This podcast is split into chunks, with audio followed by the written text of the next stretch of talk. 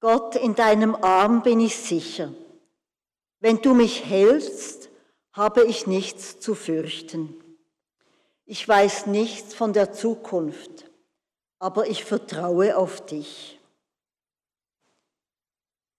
Mit diesen Worten von Franz von Assisi möchte ich Sie herzlich begrüßen zu unserem Gottesdienst heute am Silvesterabend. Es ist sehr schön, dass Sie alle da sind. Auch in einer kleinen Gruppe können wir miteinander diesen Gottesdienst feiern. Es ist der Abend zwischen den Jahren, zwischen dem Jahr, das hinter uns liegt, mit allen Entwicklungen, die die Corona-Epidemie gebracht hat, mit all den Einschränkungen, die wir haben. Und mit den Tausenden von Menschen, dem Virus zum Opfer gefallen sind. Das hat bis jetzt das vergehende Jahr geprägt. Und wir machen die ersten Schritte in ein neues Jahr mit vielen Fragen. Was wird dieses Jahr uns bringen? Werden wir aus der Corona-Pandemie herausfinden? Es ist eine ernste Zeit, eine unsichere Zeit.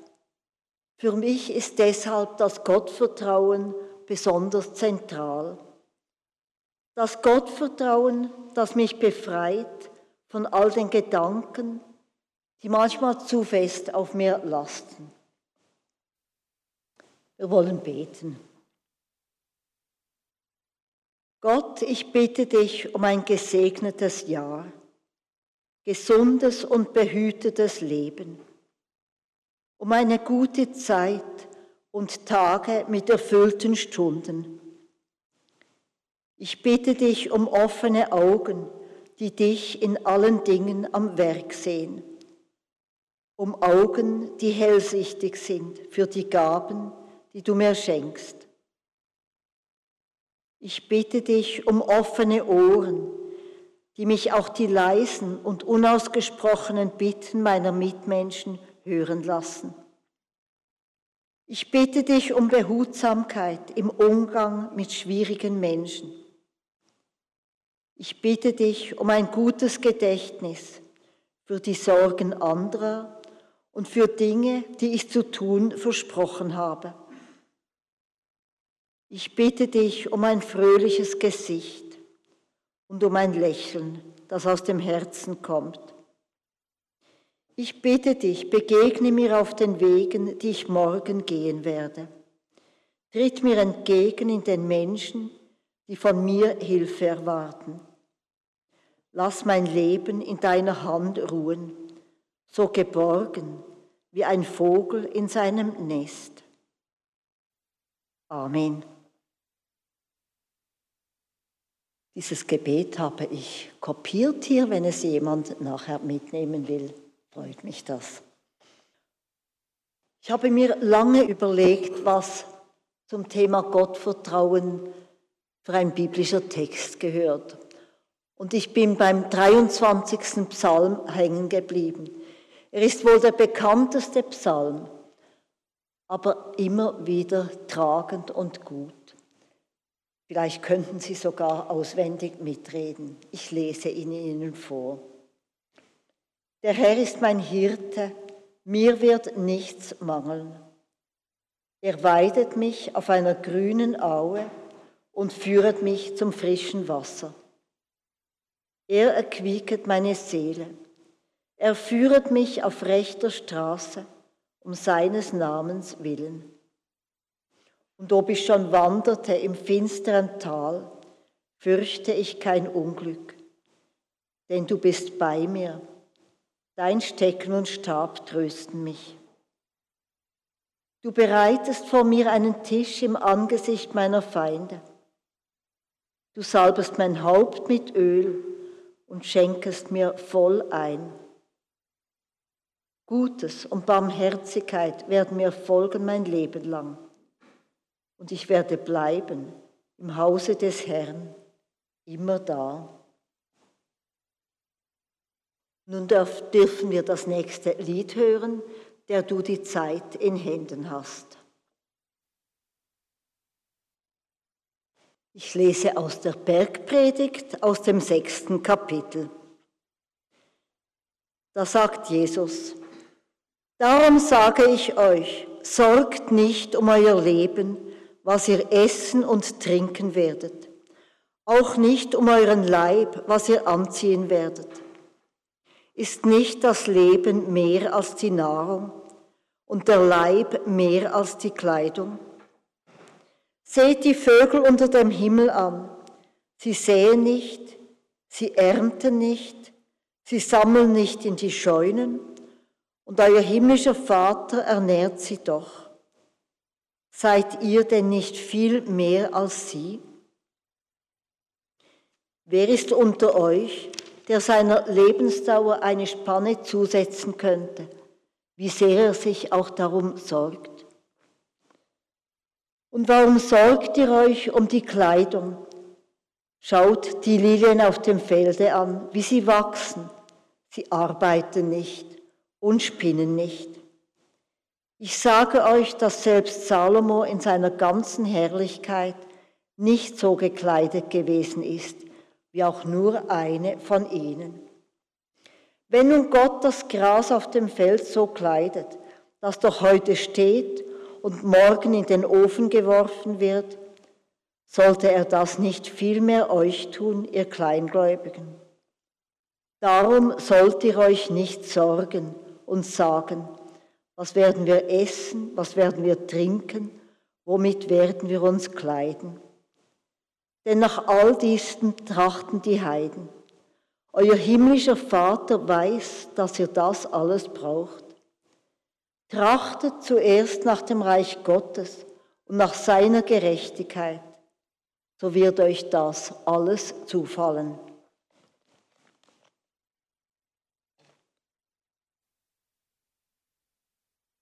Liebe Gemeinde, vom Sorgen redet Jesus hier. Von dem Sorgen, das uns nicht gut tut. Von dem Sorgen, das uns auch unfrei macht. Und was geschieht eigentlich, wenn ich mir Sorgen mache? Wenn ich mir Sorgen mache, wird meine Welt eng und klein. Das beobachte ich an mir seit einiger Zeit, vor allem durch die ganze Corona-Krise. Ich warte jeden Tag nach der Mittagszeit auf die nächsten Zahlen von Neuinfektionen und Verstorbenen. Wie gebannt schaue ich da auf mein Handy. Und ich lese jetzt viel zu viel auch in der Zeitung, was mit dem Virus los ist. Warum tue ich mir das eigentlich an? Ich glaube, es ist die Sehnsucht danach, dass dieser Albtraum ein Ende nimmt. Es ist die Sehnsucht nach normalen Zeiten, was immer normal heißt. Die Sehnsucht danach, Menschen, die ich gern habe, in die Arme zu nehmen. Aber eben ich merke, wie meine Welt eng und klein wird dadurch. Meine Sorgen nehmen mir viel zu viel Lebensenergie weg und mein Horizont wird enger. Und es müssen ja nicht nur Sorgen um die Corona-Situation sein. Es können ja auch andere Sorgen sein, um die ich herumkreise. Und auch da kann alles eng und klein werden. Vielleicht kennen Sie das in der einen oder anderen Form auch. Und jetzt gerade am Jahreswechsel die Frage, was bringt das nächste Jahr? Und das kann sehr beklemmend sein. Aber ich denke, es ist auch wichtig, dass wir dann den Horizont aufmachen und nicht in diesen Fragen hängen bleiben. Nun sagt Jesus Christus, wer von euch vermag durch Sorgen seine Lebenszeit auch nur um eine Elle zu verlängern? Das ist ein Satz. So klar und so einsichtig. Und fast möchte man meinen, Jesus macht sich ein wenig lustig über all die Sorgen, die einige Menschen sich machen, weil er sagt, ihr könnt nicht einmal so ein Stück Leben durch euer Sorgen bekommen. Aber eigentlich ist es ein befreiender Satz. Und Jesus sagt, schaut, Gott gibt euch ja alles, was ihr braucht. Hört auf, euch Sorgen zu machen wegen all diesen alltäglichen Dingen. Vertraut darauf, dass Gott euch gibt, was ihr braucht. Jesus hat zunächst von den Sorgen gesprochen, die um den eigenen Alltag kreisen, um Kleidung, Nahrung und so weiter. Vielleicht könnten wir jetzt sagen, ja, ja, darum sorgen wir uns nicht. Aber wir sind in einer feudalen Lage, darum müssen wir uns in der Schweiz nicht sorgen. Es gibt genug Menschen, die sich genau darum sorgen müssen. Und vielleicht sagen wir, aber die Sorgen, die wir haben, sind doch berechtigt. Die Sorge um die Gesundheit, die Sorge um andere Menschen, die Sorge, ob das Geld reicht, und jetzt eben die Sorge, bleibe ich verschont von Corona?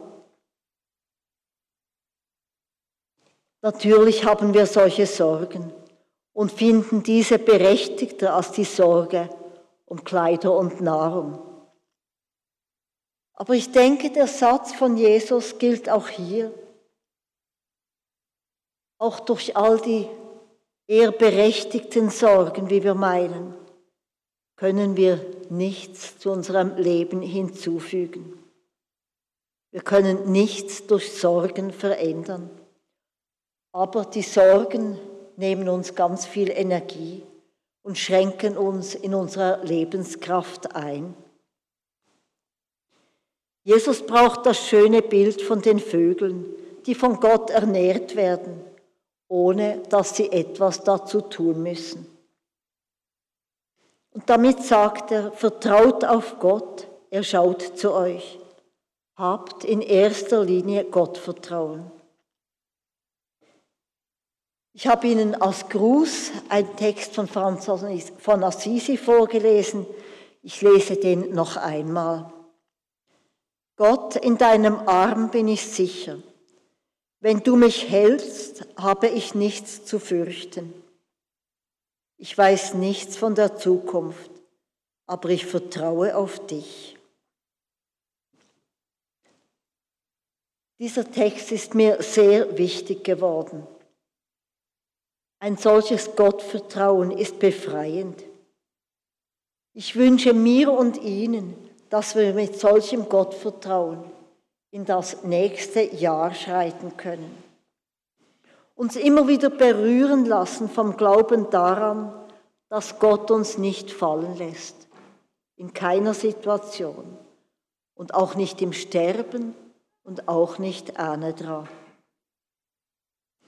Wenn ich mich von solchem Gottvertrauen tragen lasse, dann muss ich weniger um mich selber und um meine Sorgen kreisen.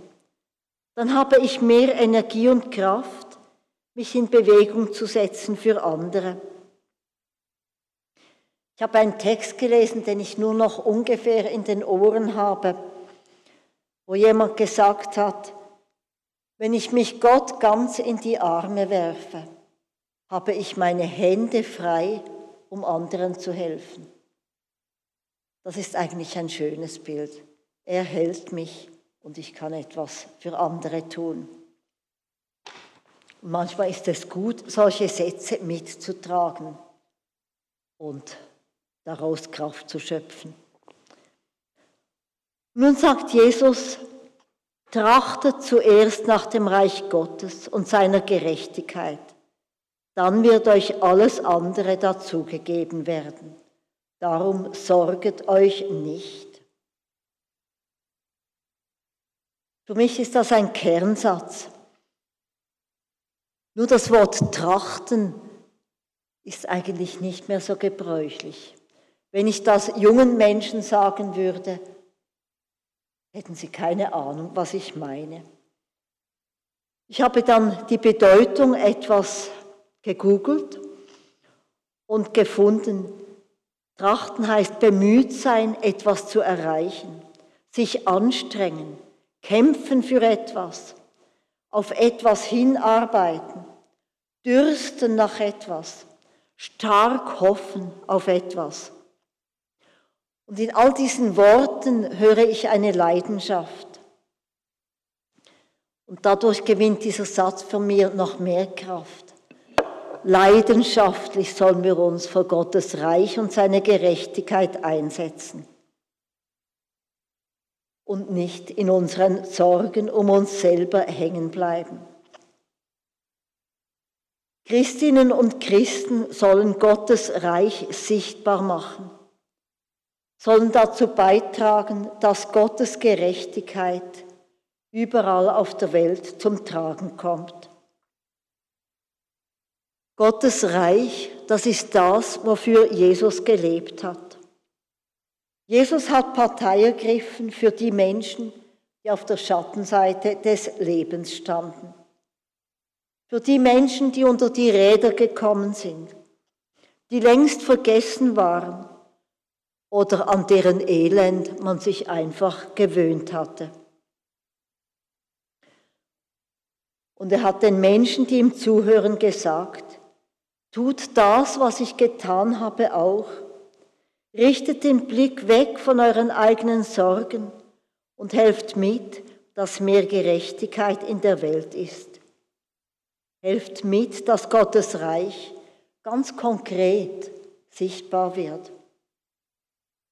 Und damit sagt Jesus, ich brauche euch, engagiert euch, Engagiert euch leidenschaftlich. Und diese Aufforderung von Jesus hat für mich etwas sehr Befreiendes. Mit diesen Worten holt mich Jesus heraus aus allem Kreisen um mich selber. Und gerade in dieser Corona-Zeit ist das für mich wichtig, den Blick immer wieder über den Tellerrand hinauszuheben und zu fragen, wo werde ich gebraucht? Wo kann ich mich engagieren? Vielleicht ganz in der Nähe bei Menschen, die ich kenne. Vielleicht indem ich jemandem regelmäßig telefoniere, der isoliert ist. Wenn ich darüber nachdenke, da kommen mir ganz viele Ideen. Aber vielleicht kann ich das auch über diesen, Brenn, über diesen Punkt hinaus tun. Es gibt Brennpunkte in der Welt, wo Ungerechtigkeit und Elend herrschen. Ich denke an die Flüchtlingslager in Griechenland, die in einem Zustand sind, dass ich es immer wieder verdrängen muss. Aber es ist grauenhaft, wie die Menschen dort vegetieren müssen. Ich denke an die, die irgendwo auf dem Meer hoffen, nicht zu ertrinken und von Europa abgewiesen werden. Ich denke an all die Menschen in den Kriegen unserer Welt. Überall dort weist uns Jesus auch hin und sagt, engagiert euch. Und darum hat für mich christliches Engagement auch immer mit politischem Engagement zu tun. Und diesen Herbst war ich besonders stolz, wenn aus Kreisen der Kirche und der Kirchgemeinde Klarstellung bezogen wurde für mehr Gerechtigkeit. Sie denken oder Sie hören es, ich rede von der Konzernverantwortungsinitiative. Da war die Kirche auf Probe gestellt. Engagieren Sie sich für mehr Gerechtigkeit oder sind wir leise Treter? Und viele Kirchgemeinden haben Fahnen aufgehängt. Ich habe in der Zeit in Reigoldswil gearbeitet. Da hing über dem ganzen Dorf thronend eine Riesenfahne für die Konzernverantwortungsinitiative. Und das war eine Initiative, die nicht von politischen Parteien lanciert war, sondern von allen Landeskirchen, von Hilfswerken, von alles engagierten Gruppierungen, 77 im Stück. Da hat man wieder einmal gespürt, dass Kirche nicht neutral sein kann. Auch bei der Waffenausfuhr war dasselbe. Ich denke und bin überzeugt davon, dass Kirche nicht neutral sein darf. Denn Jesus war auch nicht neutral. Und deshalb wurde er letztlich hingerichtet. Man wollte ihn mundtot machen. Und es sind jetzt auch Bestrebungen im Gang, die Kirche immer wieder mundtot zu machen. Es kam sogar die Forderung während des Abstimmungskampfes, dass man der Kirche politische Äußerungen verbieten soll. Aber so wie Jesus nicht neutral war, müssen wir das auch nicht sein. Und fordern, dass ungerechte Strukturen geändert werden. Für mich ist das ganz wichtig. Ich habe einen Leserbrief ausgeschnitten von einer Frau aus Laufen, die den Kirchen gedankt hat, dass sie sich engagieren, auch politisch, und hat gesagt, jetzt glaube ich wieder daran, dass die Kirche eine bekennende Kirche ist. Das sind Aufsteller. Trachtet zuerst nach dem Reich Gottes und seiner Gerechtigkeit. Ich möchte mich von diesen Worten von Jesus immer wieder ermutigen lassen nicht einfach um meine Sorgen zu kreisen. Dann ist es befreiend. Und in diesem Sinn wünsche ich uns allen im neuen Jahr ein gutes neues Jahr. Die Freiheit, immer wieder über den Tellerrand der eigenen Sorgen hinauszuschauen. Die Freiheit, nicht neutral zu sein, wenn es um Menschenrechte geht die Freiheit, mich im Sinn von Jesus zu engagieren, in der Nähe, in der Ferne und wenn nötig auch politisch. Dass wir das können, weil wir auf Gott vertrauen dürfen. Noch einmal lese ich Ihnen den Satz von Franz von Assisi. Das kann Grund sein, dass ich die Hände frei kriege. Gott, in deinem Arm bin ich sicher. Wenn du mich hältst, habe ich nichts zu fürchten. Ich weiß nichts von der Zukunft, aber ich vertraue auf dich. Amen.